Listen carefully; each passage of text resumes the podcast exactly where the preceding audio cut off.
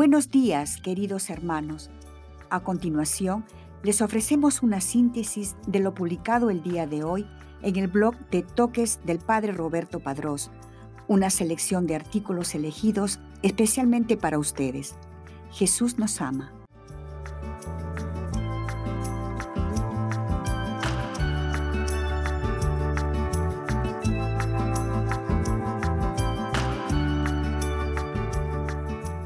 Hoy día la iglesia conmemora a San Agustín de Canterbury.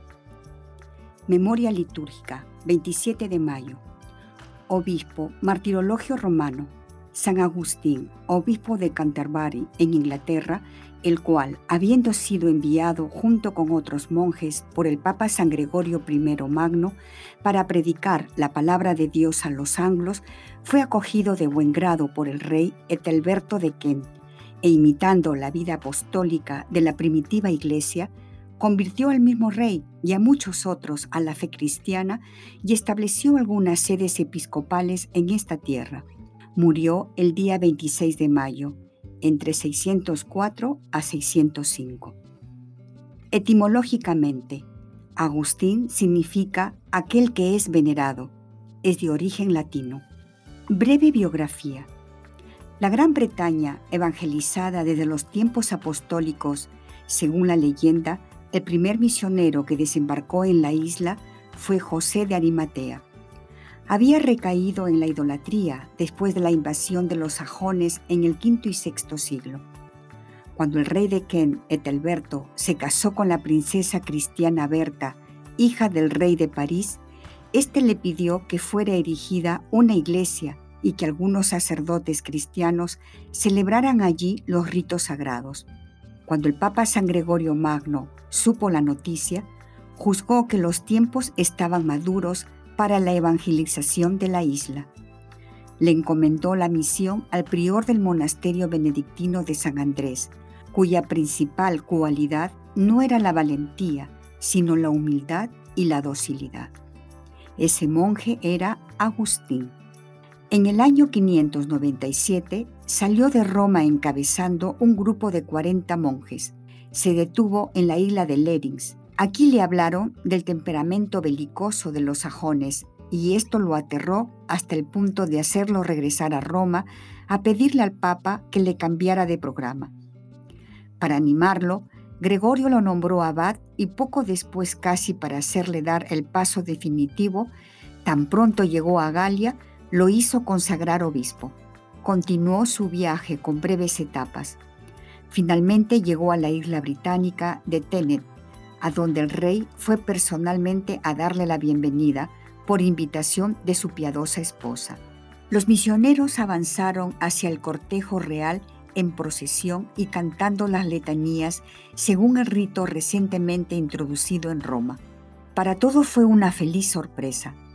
El rey acompañó a los monjes hasta la residencia que le habían preparado en Canterbury, a mitad de camino entre Londres y el mar, en donde se levantó la célebre abadía que después llevará el nombre de Agustín, corazón y sagrario del cristianismo inglés. La obra de los monjes misioneros tuvo un éxito inesperado, pues el mismo rey pidió el bautismo, llevando con su ejemplo a miles de súbditos a abrazar la religión cristiana. El Papa se alegró con la noticia que llegó a Roma y expresó su satisfacción en las cartas escritas a Agustín y a la reina. El santo pontífice envió con un grupo de nuevos colaboradores el palio y el nombramiento a Agustín como arzobispo primado de Inglaterra y al mismo tiempo lo amonestaba paternalmente para que no se enorgulleciera por los éxitos alcanzados y por el honor de alto cargo que se le confería. Siguiendo las indicaciones del Papa para la repartición en territorios eclesiásticos, Agustín erigió otras sedes episcopales, la de Londres y la de Rochester, consagrando obispos a Melito y a Justo. El santo misionero murió el 26 de mayo del 604 y fue enterrado en Canterbury en la iglesia que lleva su nombre.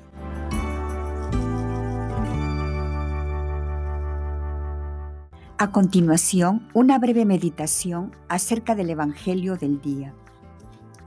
Jesús ora por sus amigos. Santo Evangelio según San Juan, capítulo 17, versículos del 11 al 19. Miércoles séptimo de Pascua.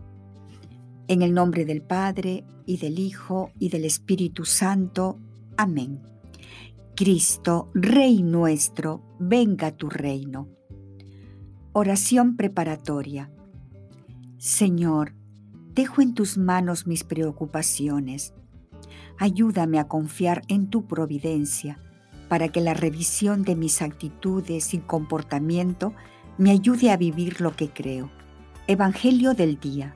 Del Santo Evangelio según San Juan, capítulo 17, versículos del 11 al 19. En aquel tiempo, Jesús levantó los ojos al cielo y dijo, Padre Santo, Cuida en tu nombre a los que me has dado, para que sean uno como nosotros. Cuando estaba con ellos, yo cuidaba en tu nombre a los que me diste. Yo velaba por ellos y ninguno de ellos se perdió, excepto el que tenía que perderse, para que se cumpliera la escritura. Pero ahora voy a ti, y mientras estoy aún en el mundo, Digo estas cosas para que mi gozo llegue a su plenitud en ellos. Yo les he entregado tu palabra y el mundo los odia, porque no son del mundo, como yo tampoco soy del mundo. No te pido que los saques del mundo, sino que los libres del mal. Ellos no son del mundo, como tampoco yo soy del mundo. Santifícalos en la verdad. Tu palabra es la verdad. Así como tú me enviaste al mundo, así los envío yo también al mundo. Yo me santifico a mí mismo por ellos, para que también ellos sean santificados en la verdad. Palabra del Señor. Gloria a ti, Señor Jesús. Medita lo que Dios te dice en el Evangelio. En estos capítulos finales del Evangelio de Juan, Jesús está tratando de resumir de qué se trata su vida y su misión. Habla largamente del vínculo entre él y su Padre y es desde este vínculo de amor que es enviado. Jesús nos dice que nosotros también somos enviados a continuar su misión. La amistad con Jesús es estar con Él y ser enviado en su nombre. Nuestra misión como sus seguidores está en medio y en las profundidades del mundo. Él quiere que su amor y su mensaje se inserten en el centro del mundo, la ciudad, el barrio. Siguiéndole en la misión y el amor, nos santificamos a nosotros mismos. ¿Cómo experimento este ser enviado? El amor de Jesús por sus discípulos no se desvanece, perdura eternamente. Le pide al Padre que los proteja y los guíe. Nos confía a nosotros, sus amigos y compañeros, al cuidado amoroso de su Padre. Hoy escucho a Jesús continuar rezando por sus seguidores, por mí.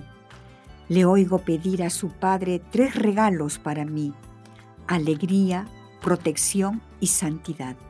Reflexiono en qué lugar de mi vida podría necesitar usar cada uno de estos regalos que ahora son míos gracias a la oración de Jesús por mí. Me tomo un tiempo para reflexionar sobre cada regalo, uno por uno, y le pido al Espíritu Santo que me guíe sobre dónde y cómo usar estos regalos. Como se sabe, conocer a Dios no consiste en primer lugar en un ejercicio teórico de la razón humana, sino en un deseo inextinguible inscrito en el corazón de cada persona. Es un conocimiento que procede del amor, porque hemos encontrado al Hijo de Dios en nuestro camino. Jesús de Nazaret camina con nosotros para introducirnos con su palabra y con sus signos en el misterio profundo del amor del Padre.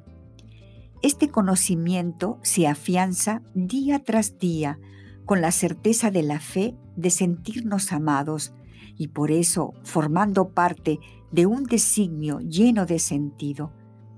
Quien ama busca conocer aún más a la persona amada para descubrir la riqueza que lleva en sí y que cada día se presenta como una realidad totalmente nueva. Discurso de Su Santidad Francisco, 11 de octubre de 2017. Diálogo con Cristo. Esta es la parte más importante de tu oración. Disponte a platicar con mucho amor con aquel que te ama. Propósito.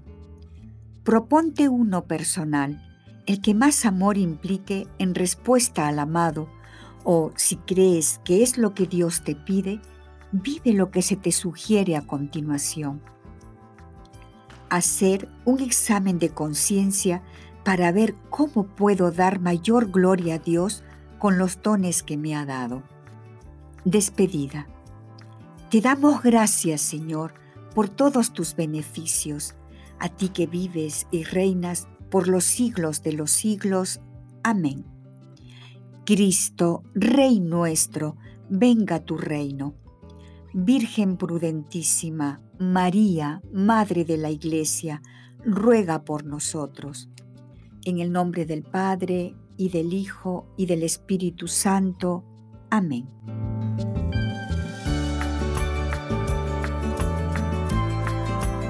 Y para terminar, el siguiente artículo. Componer el mundo, ¿se lo dejamos a Dios?